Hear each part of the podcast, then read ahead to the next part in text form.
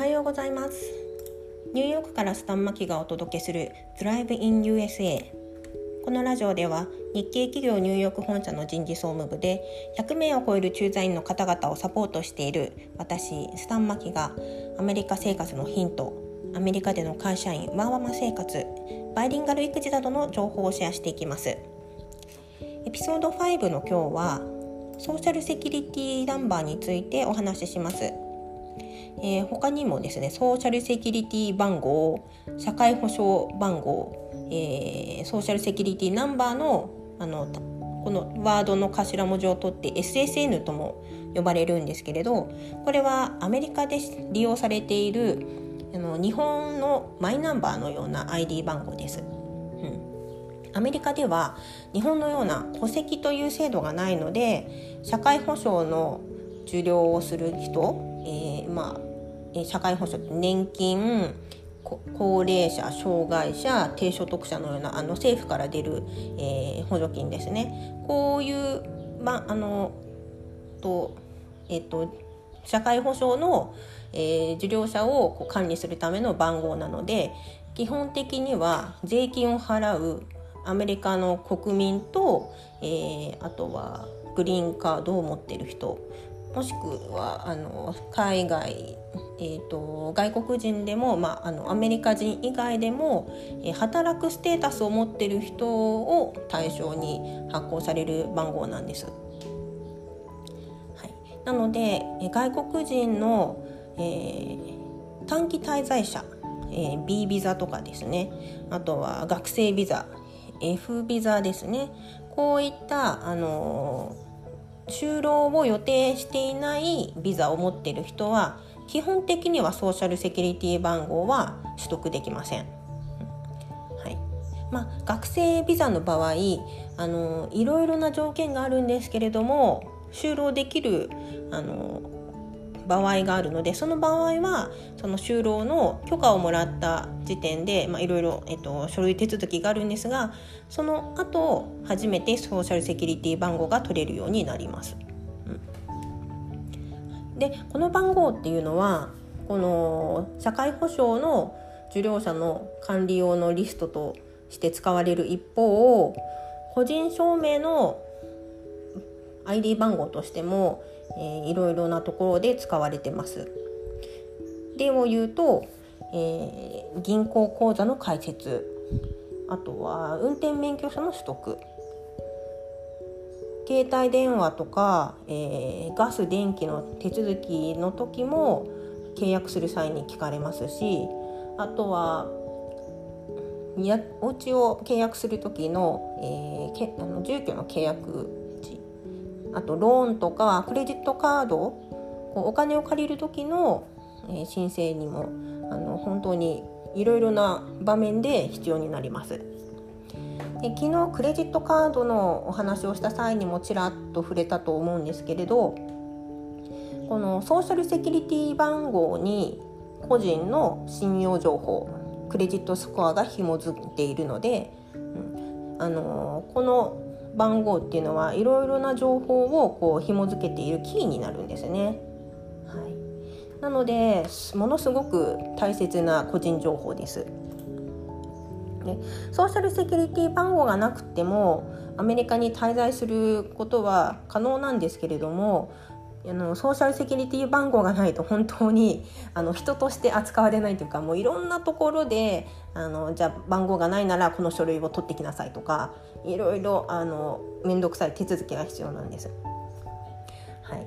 まあ、あのこのラジオを聴いていらっしゃる方々であのアメリカで駐在をして、えー、働く働いている方々っていうのはあの間違いなく取得できる番号なのであの特に問題ないと思うんですけれどもあの学生の方々っていうのは最初ちょっと大変になると思います。うん、私も最初アメリカに来た時は学生だったのであの運転免許を取るにも銀行を開設するにも本当にいろいろあちこちあの書類を集めるのに、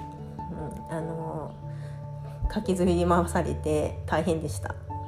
はい、あのソーシャルセキュリティ番号をもらってようやく一人の人間として認められたなっていうふうに思った記憶があの過去あります。うん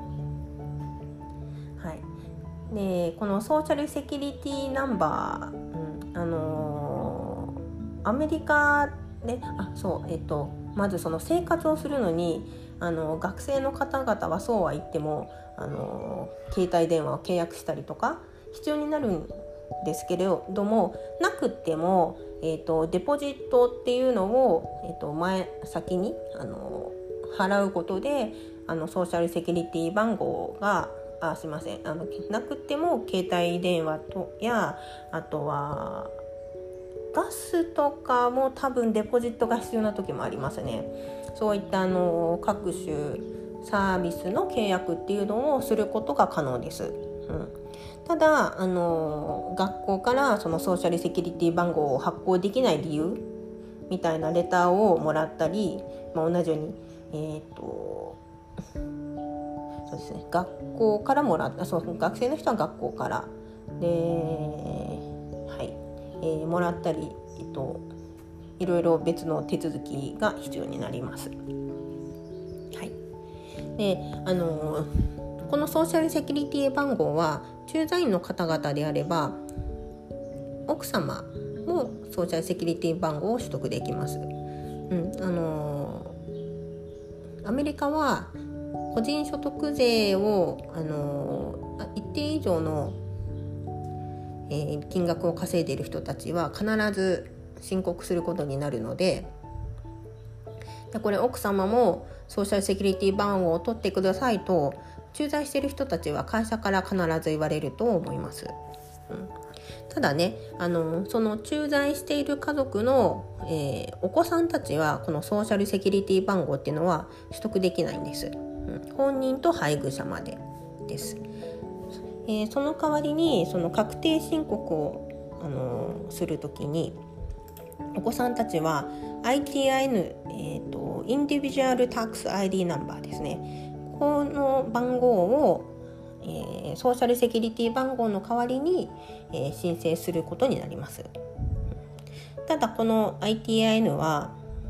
え、アメリカに来たタイミングではなくアメリカに来た後一番最初に確定申告をするタイミングかもしくは次の年に確定する確定申告をするタイミングで申請することになるので、えー、時々ねえー、保険会社とかに日本の保険会社とか銀行とかでこうお子さんの名義で口座等を持ってると ITIN を聞かれることもあるんですがしばらく取れません。はい、これはあの本当に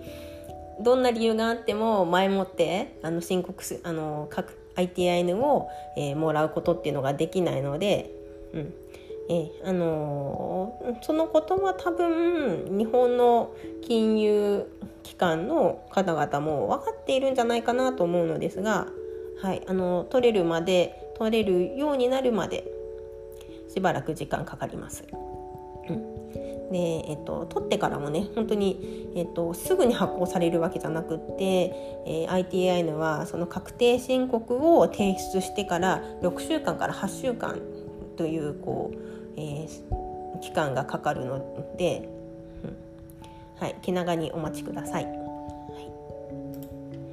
い、でこのソーシャルセキュリティナンバーについてはあの領事館等でも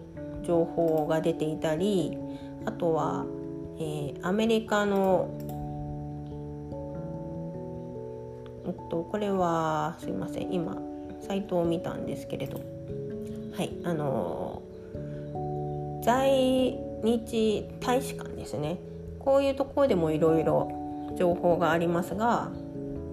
えーと、基本的にはアメリカに入ってきてから発行の手続きっていうのができるようになります。はいえーと、もう最寄りのソーシャルセキュリティオフィスに行って申請するんですけれども